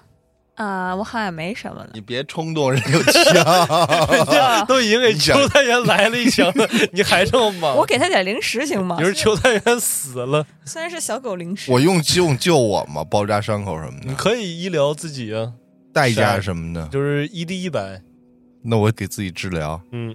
八十八，好的，现在邱探员自救失败了，你可以寻求海燕儿探员的救助。我只能救自己一次呀。对啊，我我怎么救他？我是的确有药和绷带，好的，现在你失去你的药和绷带，然后邱探员止血恢复行动能力。先劝他冷静， 你们是干什么呢？你们是不是来抓我的？你能说服他吗？快说服他！你们要干什么？此时，这个神情紧张的谢明涛一边质问你们，一边给手里面的鸟铳换装弹 药。枪指着脑门上了呗。没有，他从角落里面，他的鸟铳是单发的，打完你们之后他换弹呢，那我他妈为什么我上来就中弹，我不能闪避一下？因为你开的嗯我门、啊、没有防备是吧？对你没有防备，你从那外边撬门呢，他从里面门一被推开，直接放枪。那我恐吓他，好，嗯，成功，正好百分之五十好五。的，恐吓他，别他妈动啊啊！知道我是谁不？你是谁呀、我是来帮你的。啊？你是来帮我的？你为什么躲在这儿？我有人要抓我我就是来帮你的，哦，你你你能怎么帮我？帮你离开这儿，离开这之后呢？送你们走，送你跑路。我不要跑路，你他妈为什么不要跑路？ 我要证明自己的清白，我是被冤枉的。怎么冤枉你了？我本来是外乡厂里面的工人，有一次盘点库存的时候，额度出现了重大差错。值班室的人其实把这个货物拿出去倒卖了，但是他们栽赃我，把我判侵吞国有资产，要给我判处死刑，所以我跑出来了。但是始终他们的人一直在追查我。后来我跟王勇警官取得了一些联系，看在同乡之情的份上，他愿意听我把话说完，我把我的资料都给他了，但是现在他也不见了，而且我目睹了他消失的过程，没有任何人能帮我。你们出去！这王警官去哪儿了？王警官，王警官被虫子吃了。不，那个人根本就不是王警官，那是一个披着警服的怪物。他看到我了，他一定看到我了。说到这里的时候，一只恰巧跑过的老鼠使得他挥舞着鸟铳，神情非常崩溃。此时的邓建设也回到了家中，来到了二楼。你们是干嘛的？你们为什么三番五次闯进我家里面？这姓谢的怎么在你这儿？他是我朋友啊，什么朋友啊？我们发小包庇罪犯，管着吗你？他是无辜的，你们现在私闯民宅，我哎你恐们是罪吓犯。你， 失败了。此时，这个邓建设神情非常激动，上前来要跟两位探员扭打在一起。就必须得打吗？还能恐吓他吗？嗯，都可以啊。我再恐吓他，又失败了。好的，现在邓建设一拳朝着邱探员挥了过来，我不能闪避吗？可以闪避，然后我一 d 十八 d 一下。呃，我 d 出来是四。好的，邱探员闪避过了这次攻击。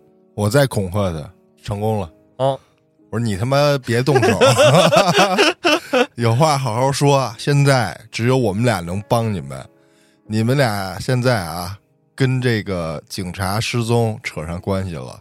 这个姓谢的还跟这个侵吞国有资产扯上关系，哪个罪你俩都担不起，露了馅儿了，你俩都吃不了兜着走。你想想你媳妇儿，是不是？你想想，让你这未出世的孩子没有爹吗？你现在跟我好好实话实说，这事儿的来龙去脉究竟是怎么发生的？我还兴许能救你俩一命。此时，邓建设终于不 听，继续攻击我。 此时，邓建设放弃了挣扎与抵抗，嗯，垂下头来安抚这个谢明涛，让他不要再激动了，并且向你们讲述来龙去脉。来龙去脉就跟刚才这个谢明涛讲的是一样的，就是谢明涛是被冤枉的，然后被判刑了，然后他逃出来之后，逃到发小邓建设这块儿，邓建设。他们是一块儿长起来的发小嘛，所以非常相信这个谢明涛的人品。于是乎呢，就把他藏在家里面了，并且对于这个王警官被虫子吃掉这件事儿，他并不清楚，但是选择相信了。也就是说，姓谢的在王警官失踪之后，躲到这个姓邓的家里。没错，那这个姓谢的跟王警官都说什么了？就类就似说于他冤枉的。对，把这些资料能证明的全都交给这个王警官了吗？那王警官是去哪儿失踪的呀？呃，据谢明涛所说，当时他和王警官约在了村边的小树林儿，打算把这些事情全都交代清楚，然后说明白，让王警官替他证明他的清白。只不过，当谢明涛达到了约定地点之后，迟迟不见王警官的到来。直到后来，他发现了一个穿着警服、身形类似于王警官的人朝这边缓步的前行过来。但是当他离近了一看，他发现警服下面根本就不是王警官，而是一大团蠕动的蛆虫站立起来，形成一个人形，再往他的方向前进。然后他就跑了，是的，就跑到姓邓家了。没错，那这王警官之前都干什么？他知道吗？不清楚。我们把党徽给他看行不行？呃，好的，这个谢明涛一眼就认出来了，这个就是当时王警官衣服上佩戴的徽章。还有烟盒，这是他喜欢抽的烟。这是你们从哪儿发现的呀？这个应该是王警官的，因为整个村子里面就只有他抽这种烟。那我就问问他，他家这谢家祠堂那井里的手铐是怎么回事？谢家祠堂井里的手铐，那手铐肯定是王警官的呀。像这种制式的东西，我们平常老百姓根本不可能有的，那只能证明说是王警官去过谢家祠堂啊。那姓谢的之前不是也躲在谢家祠堂吗？那这烟盒上还有那个符号，他认识吗？那不是符号，那不是写的字儿吗？写啊在下面。下面啊，那如果说这个是在谢家祠堂找到的话，那可能王警官当时在祠堂里面发现了什么意想不到的东西吧？可能是在给其他人留下信号。只不过看他的笔记，把烟盒都写漏了，应该当时情况很危急啊。那那姓张的诊所那大夫他认识吗？张大夫的话，我知道他是卫生所的医生，我听说传闻就是早年间他得了肺癌，但是那应该已经是十几年前的事儿了。他现在活得依然好好的，并且还抽烟，我不知道是为什么。那哑巴呢？哑巴挺神秘的，并不是很了解，感觉凭空就出现在村子里面了，这刘支书失踪了，你俩知道吗？不太清楚。村子里面离奇失踪的人，该不会是像王警官一样都被虫子吃掉了吧？那是就没有了，我们去村口吧。好的，现在两位调查员向着村口的方向行进，只不过此时的村庄里面显得格外的寂静。侦查侦查失败九十九，那再侦查，对，六十好了，此时，经过海燕调查员的调查，发现村庄的道路上一个行人都没有，并且家家户户的门都是虚掩着的，并且没有暴力闯入的痕迹。那现在几点了现在是下午的五六点钟。啊？再侦查一下呢？九好的，经过调查员的调查，发现各家各户的墙角有蚊虫、鼠蚁四散的跑动着，而且越靠近谢家居住的区域，可以发现随处丢弃的衣物。这些衣物好像凭空出现的一般，毫无规律的落在地上。那去谢家居住区好的，大家来到了谢家的这个祠堂，发现此时神龛上供奉的神像出现了大块的裂痕，似乎是从内而外被捣毁的一样。那我们来的是谢家祠堂是吗？，对啊，侦查四根据海燕调查员的调查，地上散落的各种动物的尸体上显露着鞋印儿踩过的痕迹，似乎地上的小动物和虫子是被大力踩死的。侦查一下那水井吧，在六十二，此时的水井里面水量比之前已经少去了大半儿，并且水井里面漂浮着很多食腐性的蠕虫没有别的什么有用信息呀、啊。去之前那个发现烟盒那屋，再侦查一下地面、地下。五十四，呃，大家来到了侧屋，发现地上到处都爬满了食腐性的蠕虫。等于说这谢家祠堂招了好多虫子啊，是的，食腐性，那是说有尸体吗？不会，就像我猜的人肉粽子吧？哎，不过我把粽子扔了之后，我再也没出过噩梦了呀，你从还没公安睡局觉也呢掉散值了呀。我散值已经快掉光了。那我们跳到井里去看看，好的，现在秋探员跳入了井里，在秋探员跳入井里的一瞬间，这些虫子似乎是受到了命令一般，疯狂地爬上秋探员的身体。秋探员此时体力减二，散值减十。他妈的那没有什么线索吗？ 那我去调查神像，四十六，此时这个神像已经破碎了，是由内而外的损坏。 所以是这个神接受大家的供奉，它越来越大，它就出来了，它的身体就是这些小虫，然后散开了，就是散是一团， 聚是满天。不是，我先从井里出来，好，这井里没有什么有用的线索是吧？没有。那就打坏这神像，好的，现在神像被打碎一地，再侦查。没有什么可侦查的了，神像打坏之后，这些虫子有变化吗？没有变化。那我们该睡觉了， 呃，此阶段已经不需要睡眠，满地蠕虫，你去哪儿哦睡呀、那我们去那哦个刘玄仙君庙，好的，诸位来到了刘玄仙君庙，发现此时的仙君庙与往日不同，此时庙里面一片破败的迹象，满地都是大量的蠕虫。踩死这些虫子。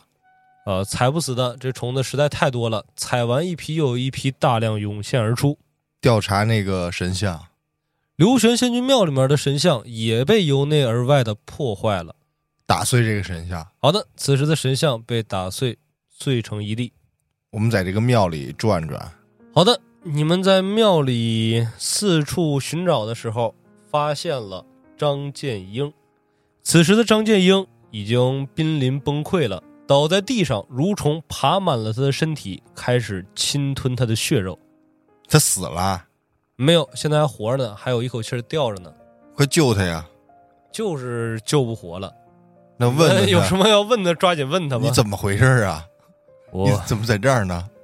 我也不知道，我今天来到庙里面打扫的时候，发现神像突然破碎，然后就在神像里面涌出了大量的蠕虫。这些蠕虫好像对一切的有机物都有着极大的兴趣，它们疯狂地啃食着周遭的树木、植物、动物以及人。那这些虫子是从石像里出来的吗？是的，他是被这些虫子攻击了是吗？没错，这神像到底有什么秘密啊？都怪我，全怪我的一己私欲，才导致了现在的情况发生。其实我在十几年前就已经身患肺癌了，当时那个刘哑巴，他宣称能治好我的肺癌，并且能让我长生。所以他让我配合他，让我在村子里面大肆宣扬刘玄仙君可以治病救灾，然后他用蠕虫代替了我原本的肺，让我得以续命。但是没想到那些神像在村民的信仰中汲取力量，现在他的力量已经足够了，他开始肆意的报复村民了。就是那刘哑巴就是他徒弟啊。嗯，那这刘哑巴是目的是什么呀？这个我也不知道了，但我隐隐约约在和他的接触中能感受到，这个刘哑巴应该就是刘玄仙君本人。那他现在在哪儿呢？他在三城村的每个地方，每一个有刘玄仙君的塑像，都是他的存在，那之前那王警官和刘书记呢？应该都是他所作所为了。随着突如其来的抽搐痉挛，这个瘦弱的医师突兀地捂着胸口，半跪在地上，不断的咳嗽和干呕，呻吟地发出喘息。随后伴随着更为严重的呕吐，他的口腔里面涌出了大量如瀑布一般黑色的流体，不，应当是无数细小的黑色蠕虫。他开始反复呕吐，并且整个人以肉眼可见的速度变得干瘪起来。这些蠕虫开始爬上了他的身体，他的胸口以及他的脸部。张建英机械地将头转向你们，他的面部被蠕虫所布满，不断地蠕动着，如同爬满了蜜蜂的黑色蜂巢一般。你们可以逐渐地在缝隙里看到森森白骨。随着蠕虫的啃食，它彻底的凹陷，最后这些蠕虫集成了一个人类人形的波纹，并且向你们快速地涌来了。见到如此令人烦呕的一幕，使得两位探员各掉十点散值。 那我们现在任务是什么呀？是要逃离这里吗？嗯是的，那我们跑呗，跑到警察局去。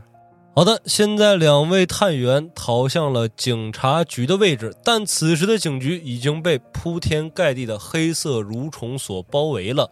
看来此处并不是二位真正可以得以喘息的落脚点。那么此时二位的体力各自减二，那我们跑去村口呢？还剩 一，他们快死 了。我现在是二，那我们回家了， 不查了然后但主要有一个问题啊，就是现在你们直接跑过去的话，你们跑不了那么远。那我们应该去哪儿呢？你们现在应该选择一个安全的落脚点，仔细思考一下之前这些蠕虫，或者说这个刘哑巴，它抗拒什么东西？你们该逃到哪儿？他怕什么呀？你看他在医院的时候，不是给他粽子，他就不要嘛。哦，咱所以给扔了是吧？嗯哦，那咱们就找那有粽子印儿的地儿呗。嗯，我们去那儿行吗？家家户户挂着包粽子用的原料的那个邓家聚集区。糟是吧了，我本来随身还带了一个粽子给扔了。那干得漂亮啊！但是他那会儿带着粽子，他有虫子爬的，蟑螂爬他脸上了。呃，这个最后我会给大家总体的解答一下的。哦，蟑螂跟食腐的虫子不一样，对，它是想吃粽子。对，然后现在两名探员狂奔向了邓家聚集区，发现邓家聚集区里面的状况要相对于村子其他地方好上很多。村民们正在点着艾草和粽子叶来驱散这些虫子。虽然此时已经有了一些成效，但是被蠕虫攻破也只是时间问题了。但此处至少可以给两位探员进行一个喘息的时间。那我去找邓谢两兄弟。好的，那调查员们来到了邓建设的家里面。哎，调查员，你们回来了，外面怎么样了？太危险了，你们，哎呀，赶紧过来躲一躲吧。也不知道我们这还能撑多久了。现在这虫子铺天盖地的过来，这不会真像明涛说的一样吧？咱们不会都被这些虫子吃掉吧？这个他们应该怕粽子，你们这儿还有粽子的原料吗？都拿出来吧，那我们家可能剩下也不多了。给我看看。咱们一起跑吧，那带着他们，那我们跑出去之后，你能帮我们证明清白吗？那肯定想办法呗。唉，眼下也就只能这样了。正好我现在在村口还停着辆金杯面包车，那咱们一块儿去吧。你把那个粽子原料都拿过来了吗？拿着呢，拿着呢。找找找找找，好的，那一行四人点燃这个粽子原材料，然后朝着村口夺路而逃，成功的上了邓建设的金杯面包车，然后驶离了这个恐怖的三城村儿。结束了呗。是的，那么马上就要迎来结局了。咱们最终触发的结局叫争分夺秒。你们在威胁及合作之下，成功的突破了蠕虫的狂潮，并且横冲直撞的闯进了绿都市，连滚带爬的敲响了李文亮警督的办公室。在看到你们成功拘捕谢明涛以及对三城村的情况简要报告之后，李文亮警督迅速联系了当地气象部门，召集了一堆警察一起赶赴三城村。终究还是太迟了。当你们再次折返三城村时，黑色的浪潮还在专注地啃食着肉皮脆骨，而随着数发罐装杀虫剂炮弹精准的命中，那片浪潮开始不停地打着波纹，大片大片的蠕虫失去了生命力，而民兵与警察纷纷配着高浓度的消毒液开始了拉网式消杀。最终，荣省的相关部门收到了一份报告，而涉及全省的防虫防害运动也开始展开。你们也在李文亮警督的荣誉通报下，在大改革的运动中保得了自己的工作，并一路高升。以上呢，就是两位探员在本次这个探案中获得的一个结局了。不是什么好结局呗，怎么说呢？反正反正活着。最终的结局是活着，并且调查到了一些资料。反正逃犯是抓住了，这个警官呢也大概的调查到了一些。最终的结局呢，属于是一路高升，在那个下岗潮的年代里面，你们还保住了自己的工作，活得还算比较体面吧。哎，那我这个什么体型、外貌、教育也没用着啊，还有意志、智力，他这个怎么说呢？在不同的那些模组里面，它有不同的作用，而且包括你一开始那些魅惑呀，总是不成功，就因为你外貌还是不算太高的，并且体型啊太过诡异了，所以你魅惑很难成功。包括你这个体型太小，所以你这些什么跳跃呀、攀爬呀也费点劲。那我这个粽子一开始我买和不买会有什么差别吗？有啊，你要粽子随身携带的话，那些蠕虫对你的侵袭还会慢一点的。那我一开始噩梦是因为这粽子吗？不啊，一开始噩梦是因为你们接触到了和蠕虫有关的东西，就是那个红梅烟盒，那是你调查出来的，所以说你当时已经触碰到了那个蠕虫的卵了，然后开始狂掉散值，每天晚上。等于呃说他那烟盒上的线索下面就是地下虫子呗，就是他那个线索不是一个红梅烟盒干瘪被蛀虫啃食过了吗？嗯，其实很多地方都暗示过这个蛀虫的蠕虫的存在，包括像你们在游行的过程中，也可以选择直接掀起来那些人的面具， 有概率掀到那个刘哑巴，哦或者说你们可以强行撕这个刘哑巴的绷带，你们会发现他身体里面其实没有所谓烧伤的痕迹，都是那些蠕虫什么的。哦哎，那我们如果当时强行撕是怎么跟他拼体力是吗？ 你强行撕的话，你们体力应该是拼不过他的，因为他设定里面他是刘璇本人嘛，所以说他的各项数值是非常高的，但是他不会直接对你们动手，包括你们没有说去寻找到很多有用的东西，比如说当时你们如果寻找到那个刘爱国的一些物品，把刘爱国的物品交给这个张建英的话，张建英会提高对你们的信任度，然后会给你们更多有用的线索，可能会触发其他的结局。不是我们上哪儿找去呀？就是你们在那个什么呀？你们在那个招待所附近转，你们就会发现，因为其实当时在你们来之前，这个刘璇就已经盯上这个刘爱国了。啊，所以说，其实它的设定是，只要跟你们分开十分钟以上，它就会被这个蠕虫给吃掉。那等于说所有消失的人都是被虫子吃了啊。对啊，其实因为咱们第一次开这个跑团嘛，可能有很多地方你们有点没 get 到。就比如说，我说有熙熙攘攘的人群，你们是可以直接上去跟人群搭话的，不一定非得跟有名字 NPC 搭话，嗯，所有人你们都可以对话。然后包括说很多行为会造成不良反应，比如说直接拿绳子捆他，就会召唤村民来对你们进行疯狂的殴打呀之类的。那我带绳子的话，有什么地方可以用吗？你用绳子的话，其实你很多时候你与其选择翻墙，你可以选择拿绳子去攀爬。可是我没有攀爬的技能啊。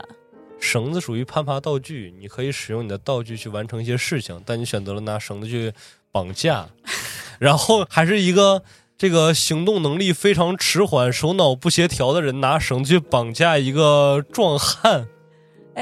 刚刚不是说我们要答应给那个逃犯还他清白嘛？但是最后又说他被警察抓走。没成功嘛？因为你们没有收集到足够能证明他清白的证据，他的没有提供给我们，他的证据当时不是给那个谁了吗？给那个王警官了吗？哦，所以你们要顺着王警官的线儿去盘他当时都经历过什么路径。你们根据那个路径走的话，你们会找到能证明他清白的物品的。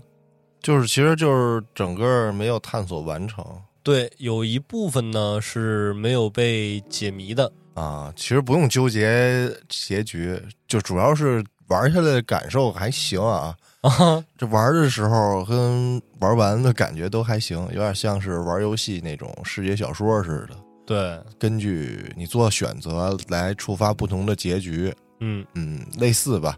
这个首先要这个故事设定要吸引人，其实这个还行，这个故事背景呃，其实怎么说呢？就像这种模组啊，它是可以重复打的。比如说，你这一把打完之后，你的探索度可能是百分之五十。在你完成这局游戏之后，你的各项数值还会有所奖励、有所提升。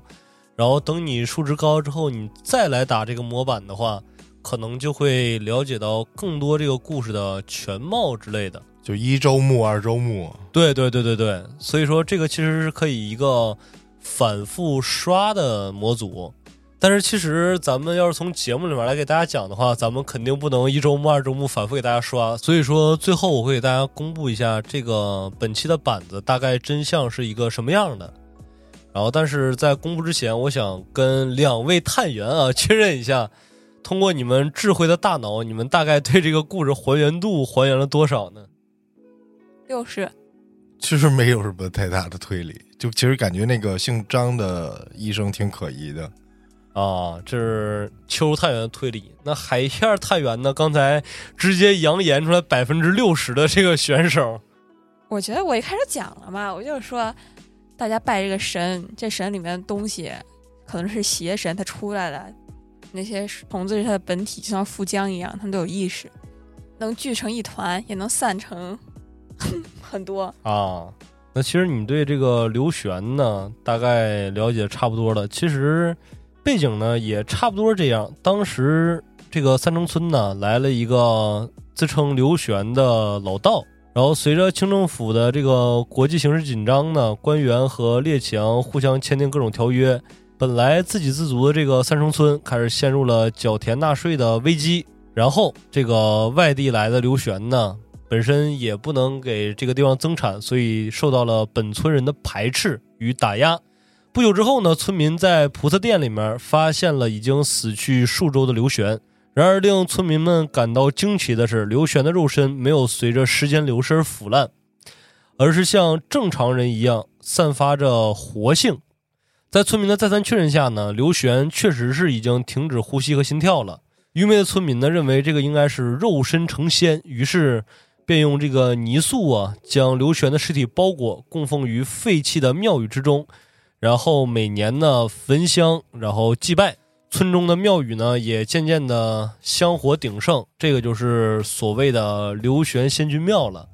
然后刘玄呢，他其实是追求长生的邪恶方式，他是来自西藏的，信仰的是黄衣之王的化身翡翠喇嘛。希望像翡翠喇嘛一样转世，永远的存活。然而呢，在这个三城村里面收集永生材料的时候，油尽灯枯也是挂了。他掌握的这个邪恶魔法，使得他肉身不腐。在被泥塑之后，他的尸体被蛆虫所吞噬，混合着尸体与死前执念的蛆虫呢，就是得到了进一步的进化，和他的灵魂相当于是融合了。他也变相的获得了永生。并且形成了一种邪恶的存在——如行者。然后这个如行者呢，也有了一定的能力，后来勾引这个身患肺癌的这个张建英，他们两个相互的利用。张建英利用这个如行者呢，给自己的肺替换成蠕虫，然后能得以永生。同时，张建英这个医生，这块儿大家可以盘一下，他一个医生本来是应该非常信仰科学，非常抵触这些封建文化的，但是他竟然是大肆宣扬这些什么刘玄仙君呐、并且如果大家给他一些这个刘爱国的随身物品，跟他刷好感的话，他会告诉大家刘玄仙君呐、是怎么怎么厉害，怎么怎么牛，把自己的肺癌治好了，然后他给家家户户这么传教啊，然后大家都信这个刘玄仙君，然后刘玄仙君的泥塑开始吸取众人的这个精神力之后破土而出，然后开始对村民们进行一些毁灭性的打击报复吧，毕竟。他之前之所以死，不是因为当地村民对他大量的打压和排挤，然后最后饿死了吗？在那个普特庙里面嗯，是这样的一个故事背景。而且，如果大家跟这个张建英刷的好感度高的话，其实还是可以获得一些随身物品的。比如说呀，跟这个张建英刷好感度刷的高了以后，他会在死亡的时候掉落物品，叫般若陈情经。这个呢，如果大家成功拾取的话，并且像刚才一样达成了一个活着逃生的结局，那这个物品就能永远的跟随你们了，直到你们的角色死亡撕卡之后，这个物品才会遗失。那拥有的只在这一个剧本里呗。不啊，它是所有的 COC 涵盖克系的剧情里面都可以使用。哦，就我这人物可以在所有剧本里用啊。对，像获得了《陈情般若经》之后，你阅读它，每阅读十个小时，你会损失十点的散值，然后神秘学那个技能会加四。然后，如果使用这个《陈情经》里面的翡翠喇嘛神通的话，会直接消耗十点魔法值，与这个翡翠喇嘛的化身进行沟通，然后他会解答你的疑惑，就是你问他什么问题，他会直接给你一个答案。啊，如果说你使用完之后，使用完这个喇嘛神通之后，你的散值掉光的话，就比如说我现在剩十点散值，但是我现在这边卡关了，我必须得使用它。使用完之后，你的散值不正好变成零了吗？正常情况下你不应该发疯吗？但如果你使用这个喇嘛神通术的话，你再发疯，你就会直接变成他的仆从了，你就永远被这个喇嘛神通给带走了，你就可以直接死卡了。我还能变异呢。对，然后像什么这个书里面还会给你引发什么喇嘛投影术，比如召唤了之后，它会对召唤者进行每轮一 d 八或者一 d 二十的一个理智损伤啊，就是相当于说你把它召唤出来，它会吸取召唤的人的血，然后帮助他完成一些事情。嗯，就相当于这个克苏鲁的道具基本上都是消耗你的散值或者消耗你的体力，然后让它来帮你进行一些你现在数值完成不了的事情。所以说，在这个游戏里面不断去强化自己这个人物属性卡，强化技能、拾起道具什么的，也是它吸引人的一个点吧。而且像刚才这个模组，咱们不是进行完了吗？像卡片上最后遗留的这个数据呀、物品呐、然后还有道具什么的，大家可以保留一下，然后我稍后会在大家的这个模板上写上本次任务完成之后获得的奖励金钱和奖励的技能点儿。这个大家下次再玩的时候，人物的基础数值上就可以再增加这些数值了，相当于是不断强化、不断晋级这么一个过程。升级呗，就是。对对对对对。那么今天这个任务呢，是由海燕探员和秋探员共同联手完成的。但是其实我很期待说，如果下次有机会再开其他模组的话，能让更多的探员加入其中。我是非常期待这个什么旭哥探员呢、嘉哥探员、剑术探员他们的精彩表现的。嗯，我不知道其他探员来了之后，咱们的这个完成度会不会更上一层楼。如果大家喜欢本期节目这个形式的话呢，可以欢迎大家在评论区留言进行讨论。如果呼声高的话，那我们会继续连载这个系列，做一些什么跑团的内容。如果大家觉得还行的话，对我觉得还行。玩的时候嗯，挺有这个悬疑感的，没错，有点想知道这个真相到底是什么。对。而且其实像这种模组啊，除了努力的去追寻真相，还可以去各种整活儿。